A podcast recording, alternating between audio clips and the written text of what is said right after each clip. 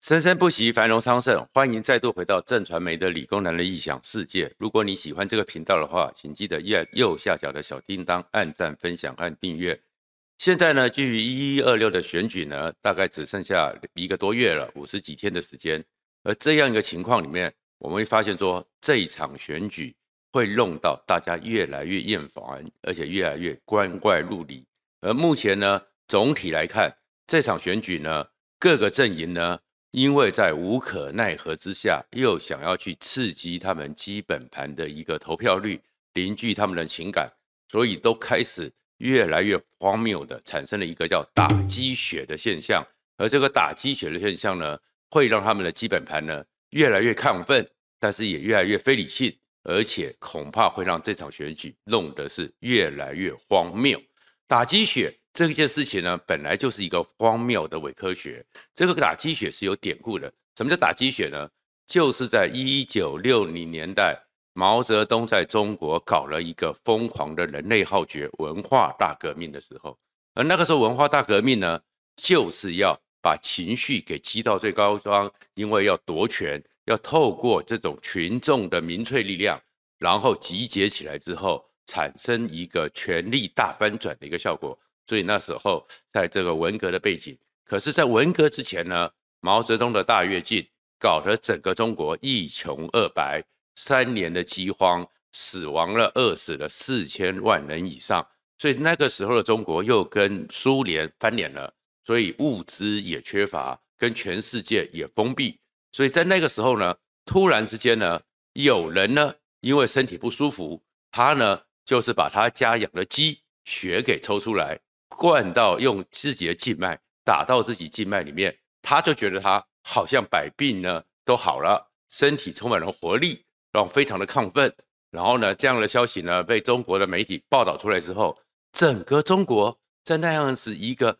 整个情绪已经很亢奋，然后很迷信、很伪科学的一个状态之下，开始疯狂的叫做打鸡血。所以打鸡血当然到后来呢，根本就是一个。不存在的、没有科学验证的一个状况，可是呢，在心理作用上，效果在当时是非常的好。所以呢，亢奋的情绪之下，在政治上的动员上，都达到了政客所要的目的。当然，这是一个荒谬的事情。可是荒谬的打鸡血呢，现在在六十年后一甲子之后，我们看到会在台湾这边竟然越演越烈。当然，在这段时间里面。整个选举最热闹也最处理的最光怪陆离的，当然就是因为周周玉蔻小姐这个资深的媒体人，我的前辈，在引发了一个当年张孝颜的金华酒店的一个那个疑云，没有女主角的绯闻之下，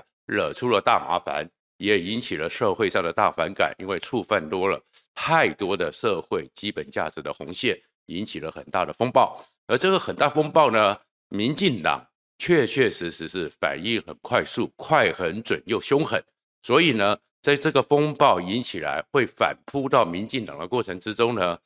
非常凑巧，非常凑巧，因为我们没办法掌告诉你实际上的一个状况，也没有掌握到实体的证据，只能讲非常凑巧的，民视呢就做了一个断然的处置，所以呢就把周玉蔻这。的那个辣新闻移到了一百五十二台去了，然后呢，再过来呢，NCC 也有动作了，重罚四十万。当然，这个重罚对很多人来讲，觉得这四十万不太重，那是一回事。但是至少 NCC 就开罚了。可是这个状况呢，你看到的是民进党想要止血，可是慢慢的却会衍生出更多的一个问题。为什么呢？原来好像民进党是有一些实力。它有一些潜在的不影响力，是可以去影响媒体做一些行为嘛。然后这个时候，同时的，因为它是在国会殿堂，已经有列入整个的国会的任何的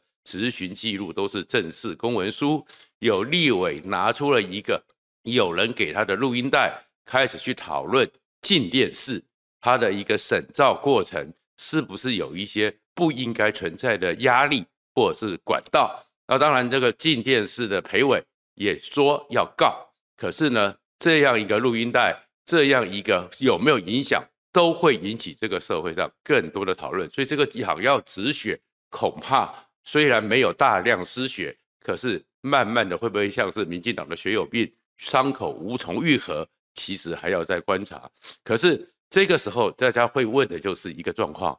这个时候如果你真的有能力可收可放，这样的一个过去过程中，包含还有从林炳书之后讨论的网军的一个状况，NCC 的角色，NCC 是谁来监督 NCC 呢？都引起了社会上很多人对于新闻和言论环境一个比较严肃的关切。更何况，早在陈水扁第一次政党轮替之前呢，虽然国民党当时利用了出版法，利用了新闻审查，是在那个白色恐怖时代对媒体做了很多掌控。可是那种硬控制时代，当我们进入民主之后，已经没有了。可是当民进党在陈水扁第一次执政，然后后面在洪酸基前后，民进党找到了一个发明的叫做自入性行销。我相信大家对自入性行销都已经非常了解了。这样一个状况，把本来是去推广宣传政府政令和政治目的结合在一起，开始对媒体用这个置入性行销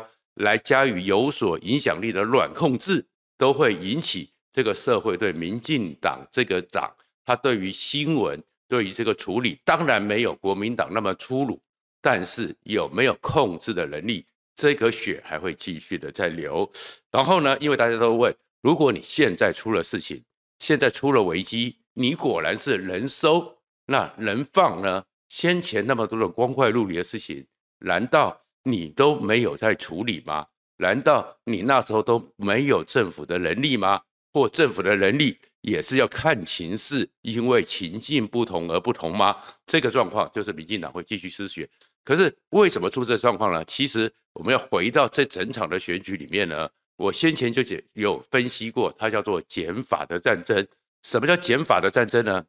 就是这场选举基本上呢没有主角，没有主题。所以呢，如果我没办法像过去的选举一样巩固基本盘之后，向中间靠拢，扩大我的支持群众，那叫加法。那我呢，反正知道呢，年轻人已经不想投票了。年轻人看了实在是觉得你们这些老人家真的很讨厌，根本不想浪费他可贵的假期。他们情愿睡觉，情愿补眠，情愿出去玩，情愿跟朋友在一起，也不想投票了。中产阶级也觉得这样的东西。一点民主的素质都没有，也不想投票了，那就是基本盘决胜负，就像四大公投一样。那如果基本盘决负，我只要巩固住基本盘，想尽办法让对方减分，这样子我的基本盘只要在这个过程中情绪能够抒发，情感可以凝结，最后。反正最后开票结果就是赢了一票就叫赢，我管你投票率多少，国票率百分之五十那是他家的事，国票率百分之三十那他的事，只要我赢过你一票，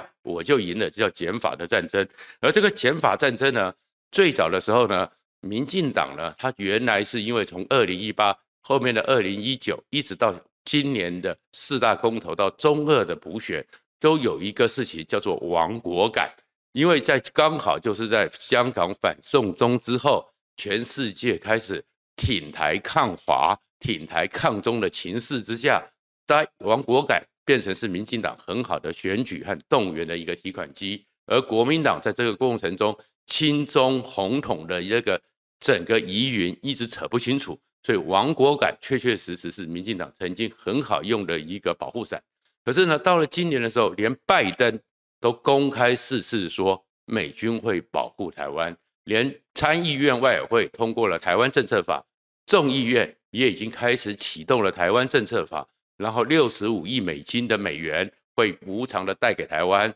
好，那个美国的第七舰队以不断的穿梭，不断的在附近。其实台湾社会当然知道习近平可能会疯狂，解放军可能会疯狂，但是整个社会没有那么强烈的不确定感和亡国感，因为大家知道说台湾可能有事，但是我们有朋友。而朋友是跟我们站在一起的，没有亡国感之后，要今年又面对了减法的战争，所以其实整个选举操作上就变成是打了一场叫做呢相对剥夺感。什么叫相对剥夺感呢？其实早在当年的国民党还在威权统治的时代，从郭雨新开始的党外运动，其实一直是一个在野党利用运用相对剥夺感可以取得社会认同和支持一个很重要的武器。相对剥夺感就是说，你看那些高高在上的权贵，哥哥爸爸真伟大的这些权贵，他们就是比你好，他们吃的就比你多。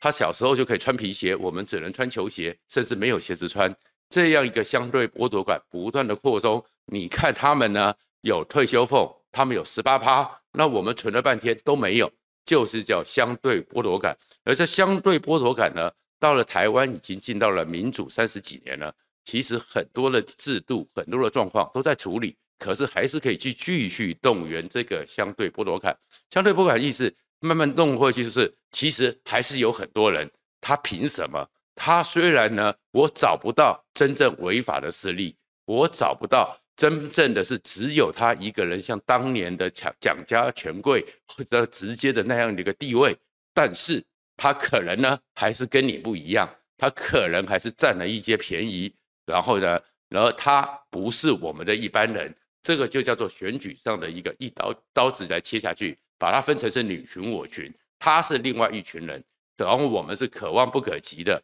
在不管在法理上或什么，有很多争论，有很多讨论，你也不见得能够把人家一枪毙命。但是不断的讲下去，加上那些人有时候呢，还真的表现的让你觉得他是骄傲的凤凰，那相对剥夺感就可以继续的攻击下去，把你做区分，因为他们不一样，他们是高高在上的，他们得了便宜，现在还要跟你卖乖。然后这个时候也是可以凝聚他们基本盘这样一个情绪，而这样一个基本盘就是打鸡血。打鸡血就是说，如果说主其事者不好讲话，那我就交给我旁边的侧翼，或是嗅出一些风向之后，我们很多知道说侧翼有点像狼，有点像鲨鱼，有时候不用需要人家指挥，闻到了血腥味，他们就疯狂的扑上来。那目前你就会看到说，在这个情况之下呢，其实。当然没有民进党直接跳入，但是他们有没有很多人在旁边，希望这场戏、渴望这场戏、这种打鸡血的戏能够协助他们巩固基本盘呢？当然有，因为他们在旁边看戏。如果他们真的觉得已经过度了，他们早就该处理了。所以会看到蒋万安的身世，当然那跟蒋万安无关，因为他是他爸的事情。但是蒋万安、蒋孝严或张孝严他们的身世。本来就是一个历史上的一个课题，可是这历史上的课题拿到选举里面拼命去讲的时候，其实他们在塑造一个：你蒋万安这么弱，你蒋万安的学历又怎么样？你蒋万安的能力又怎么样？你凭什么？蒋万安凭什么？跟蒋万安的身世之名，在政治的操作上，就是一种可以让他们的基本盘巩固起来。然后哦，原来蒋经国没有那么伟大嘛，原来蒋经国曾经花心过嘛。原来张孝严怎么样？原来张孝严也曾经花心过嘛，所以这些看似花絮，甚至完全是八卦，可是放任他不断的去扩散，然后在旁边期待他变成去嘲讽蒋万安他的身世，以及蒋万安你根本就是另外一种人，你其实跟大多数人有相对剥夺感，这就是一种他们的期待，然后再过来，当然了，高虹安也是，他凭什么？他凭什么可以得到资策会这么大的一个待遇？问题在于说，高虹安当然很多人会觉得说啊，你凭什么？可是我们这些公法人，甚至是政府投资的公法人，还是跟军公教不一样。但是在这过程中，你会看到有一些概念上的偷换。军公教当然是直接在预算里面编的薪水，但是他们说啊，资策会的很多的收入也是来自政府委托。那我们外贸协会也是啊，我们工研院也是啊，我们很多的中科院里面的研，不是工科院就是国卫院里面的很多的计划也都是承接政府，但是硬生生把它混淆之后，就是说，你看他占尽了好处，他凭什么这个继续的去攻击高虹安？而高虹安的表现呢，有很多时候确确实实在政治上是升任了，升任的时候态度上是没有符合。一个政治人物在这个时候需要选票的时候，该有的低调或者是比较谦虚的回应，所以当然就可以继续打下去。再过来，张善政他凭什么？张善政他凭什么可以拿到那个五千七百三十六万的计划？说实话，那个东西就是宏基签的，而且里面所有的钱，确确实实，就算彰化张善政是挂名的主持人，张善政其实以他当时宏基的副总的地位，又管了什么渴望园区，成立了一些新部门，他的那个薪水根本是他的 small potato。但是这些东西，只要去讲说张善政凭什么，然后确确实实张善政的回应看起来是软弱无力，看起来是没有一个及时的反应。张善政凭什么？再过来，谢国梁凭什么？谢国梁，你的一个东西，你怎么可以不告诉我们说你有三家公司，另外两家你没有讲呢？你是不是有什么什么问题？又开始攻击？那为什么呢？可是二零一六年之后，谢国梁并不是立法委员，所以他在二零一六年之后，他不需要到监察院去公布他的财产，但是这个时候还是把它拿出来。你看，谢国梁就是有钱人，谢国梁就是怎么样？所以这些操作里面都在做一件事情，相对剥夺感，暗示着他们，他们已经得到了便宜，现在还要来占便宜。那过去这种攻防的状况，当民进党当党外在穿草鞋的时候，都会得到巨大的效果。可是最近是因为大家呢没有那么强烈的反应，是因为什么呢？是因为其实现在民进党你已经执政过八年，现在又是第二次，而且是完全执政已经五年。五院还有全台湾的所有公营事业、公营的事业都被你掌控，你这时候还在批评人家，好像是高高在上，相对剥夺感。很多人反过头来一看，你的很多的企划案，你很多的标案，难道经得起检验吗？所以在这个情况之下，其实民进党没有办法有党的力量像过去一样直接发起，所以就寄希望于侧翼，而这些侧翼呢？也是非常尽责的，或是主动的，或被动的，有他们各自的目的，可能是点阅率啊，可能这种状况不断的咬下去，都可以让这场选举让民进党的基本盘得到了打鸡血的效应。但是为什么他们这时候急着打鸡血呢？因为他们现在真的压力很大。你会看到说，整个选举，民进党确实感觉到他们的情况不行，他们大概正在稳的就保四，保四就是嘉义、与台南、高雄、屏东。剩下的台北市目前看起来，陈时中好像已经走到了顶点，扩张无力。台北市不行，就走向桃园。桃园因为林志坚出了事情，郑运鹏看这张善政在桃园目前表态率偏低之下，看似两个人在误差范围内的领先，但是真正选到最后低投票率之下，其实也没有把握。所以接下来就赶快去咬，咬到了新竹，新竹咬到有点僵持，就去咬基隆。其实就是看到他们对于保释能不能突破一个困扰，所以这个打鸡血现象，因为就是打到在最后，然后最近出事了。可是在这个出事里面呢，国民党也不要太高兴，因为国民党现在又要进入了也是打鸡血的一个恐怖的可能亢奋。这原因是什么呢？当然是因为王鸿薇，王鸿薇那天在其实把地地检署前面的表现呢，让蓝军憋了很久之后，蓝军的基本盘。终于找到原来有抗绿女斗士。其实王宏威那天坦白讲，对我们从眷村长大的人来讲，他和玉周玉蔻两个人实在很像我们小时候在眷村里面看到那些大婶们的一些场景。可是王鸿薇这个情况之下，得到了非常好在基本盘的效应，甚至在某些挺基本盘是挺蓝的媒体里面称她叫做老公最爱的战女女抗绿女战神。那这样的情况之下，你会看到徐小新也开始认真了，徐小新也开始拼了，因为他们本来就是在议员的生涯那都已经达到了一个顶点，但是在往上攻立委的生涯那，他们刚好在选区上有所重叠，所以在气势上大家都要拼。然后如果发现说抗绿有用，对，是不是张善政讲话也不再那么温吞了？最近讲话也有点硬起来了，然后整个国民党就硬起来了，而硬起来之后，他们现在要打的鸡血。叫做韩国瑜，所以整个朱立伦又搞了一个七十七人的助选团，然后把历任的党主席、历任重要人物都找进来。但是大家最关注的就是可能挂名副团长的韩国瑜，那一个人回来了，那一个人又到全台湾去，到处去用他的非常奇特，但是有煽动力和诱惑力的口才，做一个选举的造势。而问题是，二零一八年当时的国民党打了这个韩流的鸡血。但是后面也失血的很快，这一次再打这个血，真的对国民党好吗？我们拭目以待。谢谢大家。